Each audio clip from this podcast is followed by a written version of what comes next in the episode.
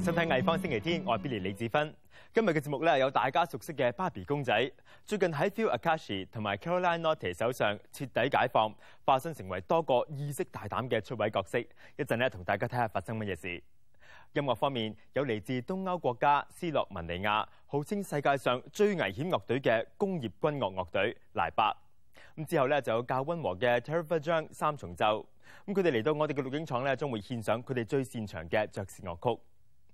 不過首先呢，我哋去一轉數碼港，咁睇下喺四月十七號去到五月四號期間上演嘅兩出話劇，兩出咧都係莎士比亞嘅經典名著，真係難得一見啊！咁但係點解要選擇呢一個咁特別嘅地方演出呢？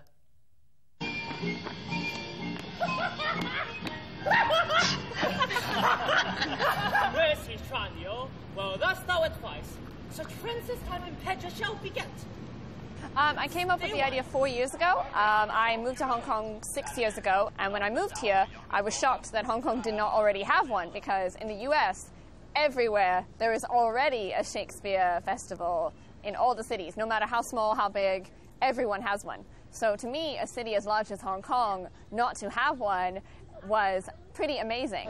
So I don't know where you want to put them.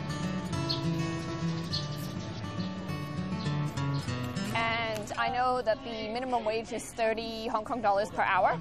So I know some people cannot afford to go to the theater. And I worked with Band 3 students when I was a teacher here for many, many years. And many of my students had never seen a drama show for real because they, their parents could not afford it. So for me, I wanted to do a theater show that a child, no matter how rich or how poor their parents are, could afford to see.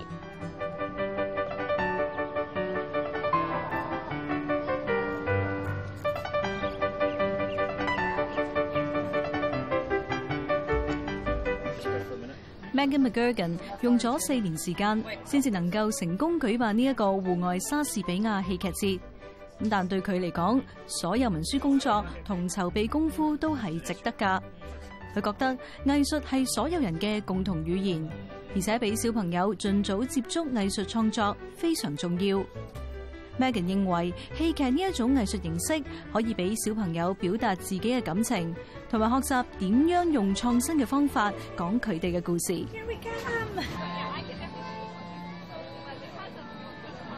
With Taming of the Shrew, they live kids in Hong Kong have to live up to their parents all the time. They have to do what daddy says, do what mommy says, always be the good girl, always be the good boy.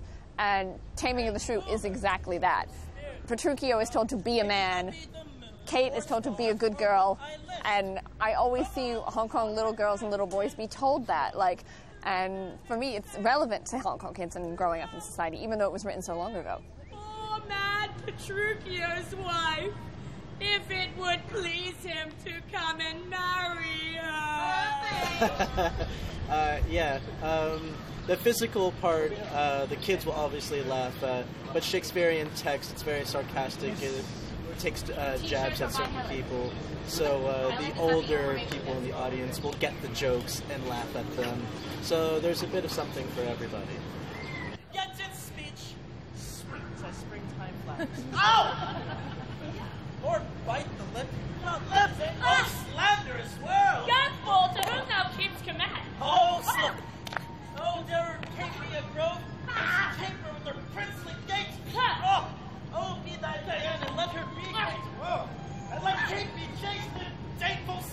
That Shakespeare isn't something you should be scared of.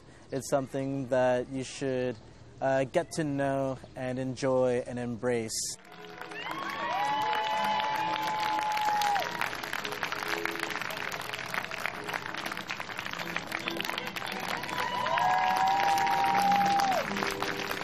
the internet, mainly Facebook, Twitter, because we have no money for advertising. So our whole budget for the festival was 50,000 Hong Kong dollars. We did all of this for this.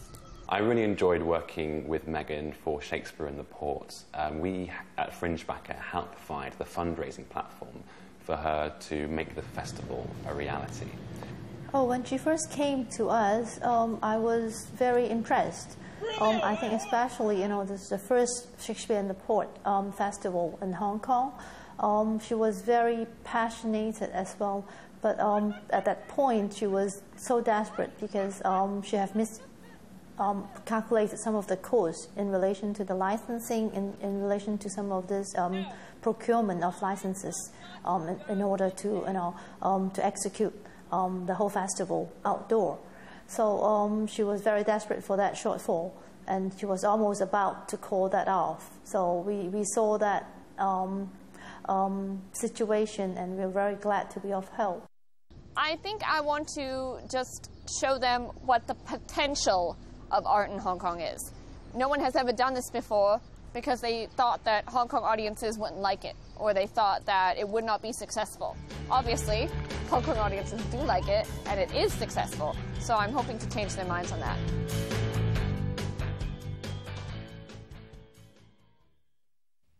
有好多唔同年代嘅女仔，細個嘅時候咧都曾經中意玩芭比公仔。不過亦有女權主義者對芭比極度厭惡，話佢完全扭曲女性嘅形象。Phil Akashi 同埋 Caroline Lotte 喺最近嘅一次作品展之中，就為一個個二手芭比公仔延續佢哋嘅生命，開展另類芭比人生。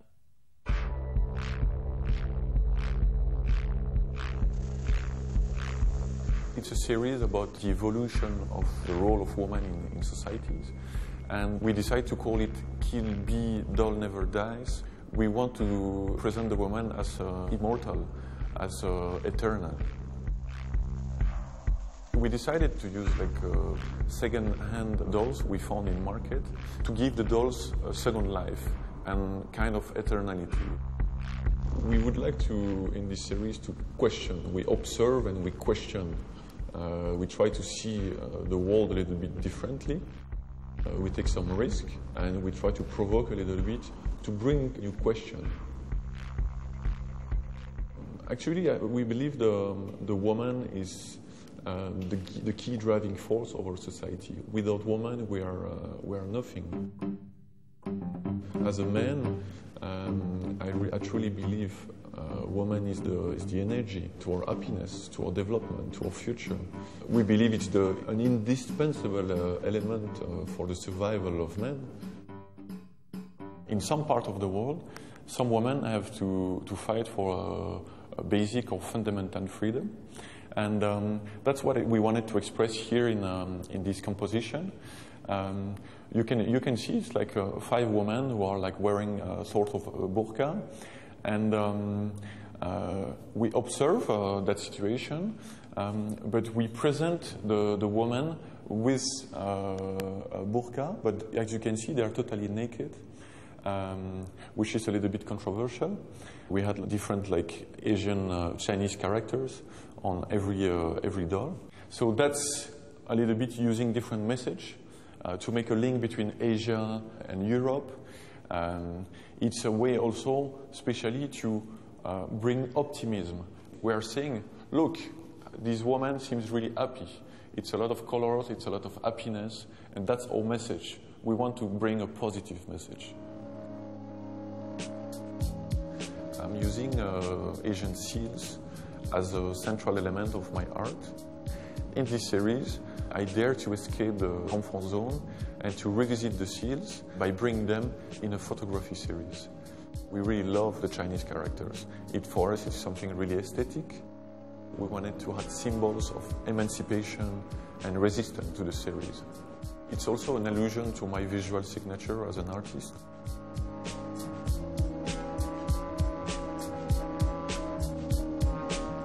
It's uh, like a, three years project. Um, actually, my sister is an architect and photographer, and uh, I'm a painter mostly. It was really fun and exciting and courageous to, to go on. And you know, when a, a brother and a sister are, are living so far away from each other, it's really good to share something and to work together on something. Uh, so it was, uh, it was excellent.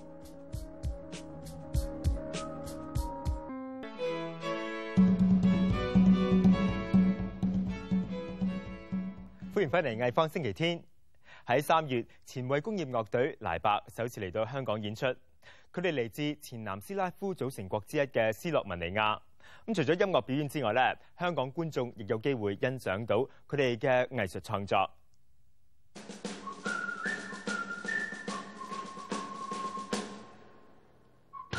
善于用音樂同觀眾溝通嘅黎伯，佢哋仲有製作影片、插圖同出版哲學書。今年三月喺香港举行嘅音乐会，搞手文化企业协会话，好多乐队嘅作品都流露深厚嘅历史印记。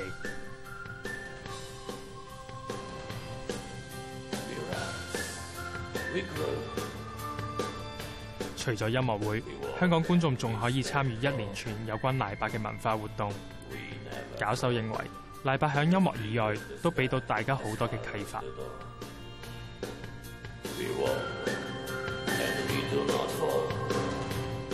The old program we've been uh, implementing is called Laibach, the New Cultural Revolution. So within uh, this title, we have organized and curated this exhibition. As well as um, we've organized a, a seminar, Laibach seminar at City University of Hong Kong, the day before they perform. Actually, who they are are the really bigger phenomenon than a musical uh, entity. That's why we have used our space, uh, CIA Gallery, uh, to make a display of works that has been produced by Laibach. Um, now, they're all reproductions, although we tried very hard to have original artworks. They created NSK, uh, which a lot of people know about, and it's Neue Slovenia Kunst, which is new art from Slovenia. This NSK is also political in the sense that taking something that already exists, so an image of um, Mondrian, René Magritte, um, Malevich, and sort of create collages to achieve another type of meaning. During the Civil War, they actually ceased to exist. They disbanded the NSK and became a virtual country, a country that have no territories physically and no Congress. They issue NSK passports for about 300 Sarajevan citizens for them to escape Sarajevo at the time of war, which is a very you know, important um, point they're making. Since then, it became a country, and then they are now they have 35,000 NSK citizens, I think, and they have regular congressional hearings and congressional meetings um, all over the world. Laibach came out of 1980s in Trbovlje, um, in a small coal mining town of Slovenia.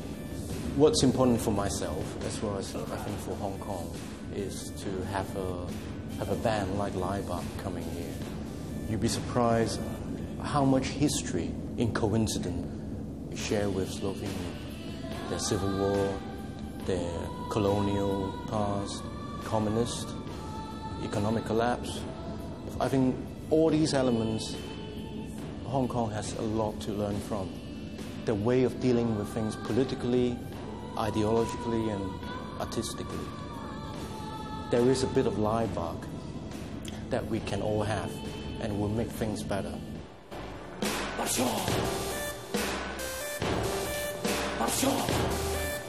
Laibach started as a group of people who really wanted to do a bit more than just music, but uh, we kind of we believed that music was the most interesting, most expressive uh, media. I think that the message everybody has to create by themselves. You know, we are just giving uh, people opportunity to to actually to imagine, to make some kind of conclusion. This is what Laibach does. We we come somewhere, and you know, the, then the governments collapses. Uh, uh, systems changes. You know, we, we recently played in Ukraine before the war, and it, it's our specialty. We are kind of the, um, you know, we bring the we bring change, we bring revolution.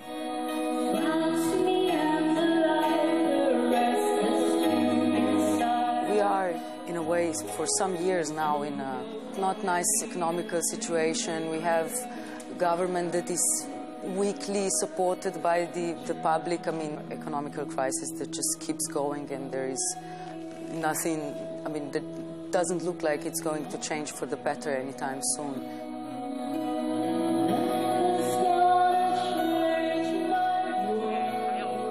But what I wanted to say is that apparently this decade you know, the news reports something, but you know how the media is.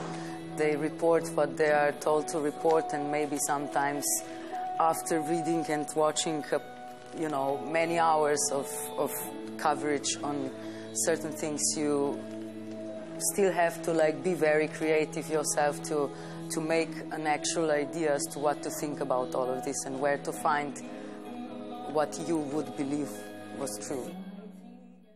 年輕吉他手 Tara 張喺香港出世，現時喺紐約居住。佢曾經同多位世界知名嘅音樂人合作，包括拉丁格林美獎低音吉他手 Eddie Gomez，咁仲有 Bernard Wright、George Gazon、Billy Drummond 同埋 Taylor Edsty。最近 Tara 嚟到香港演出，我哋好開心咧！今個星期邀請到佢同埋佢嘅樂隊嚟到我哋嘅錄影廠咧，同大家傾偈。Well, you're here with us here in Hong Kong this time uh, for a special performance this coming Friday. What can you tell me about that? Um, I'll be playing with my organ trio in Asia. Um, it's Karong Chop on the organ and all the way from Singapore, and So Wen Ming on the drums, also from Singapore. So and we're also playing with uh, this really great singer Charlie Lim, and along with Bianca Wu as a special guest. So this Friday, really excited about it.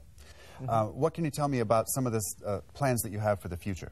Uh, I'm actually really excited to play with Eddie Gomez again uh, later in the year in Taichung and Hong Kong. So I'm really excited about playing with Eddie again after two years. So hopefully I get better, hopefully. and also I'll be writing, uh, next month I'll be writing for like a string quartet along with some singer-songwriter friends of mine. So actually Mara came up to the show before, so I'll feature her for a few songs and stuff like that. And, and along some more project with some street dancer actually, some hip-hop. R&B, so, so just try to do anything. How can folks keep track of you uh, either by s- social media or keep track of what gigs you have coming up? Um, yeah, you can uh, look it up on my Facebook page, facebook.com slash Chang, and we'll be really happy to share my stuff with you. And what can we get you guys to do for us here in the studio? Um, we're about to play arrangement of uh, this beautiful tune by Hoagy Carmichael. It's called Skylark.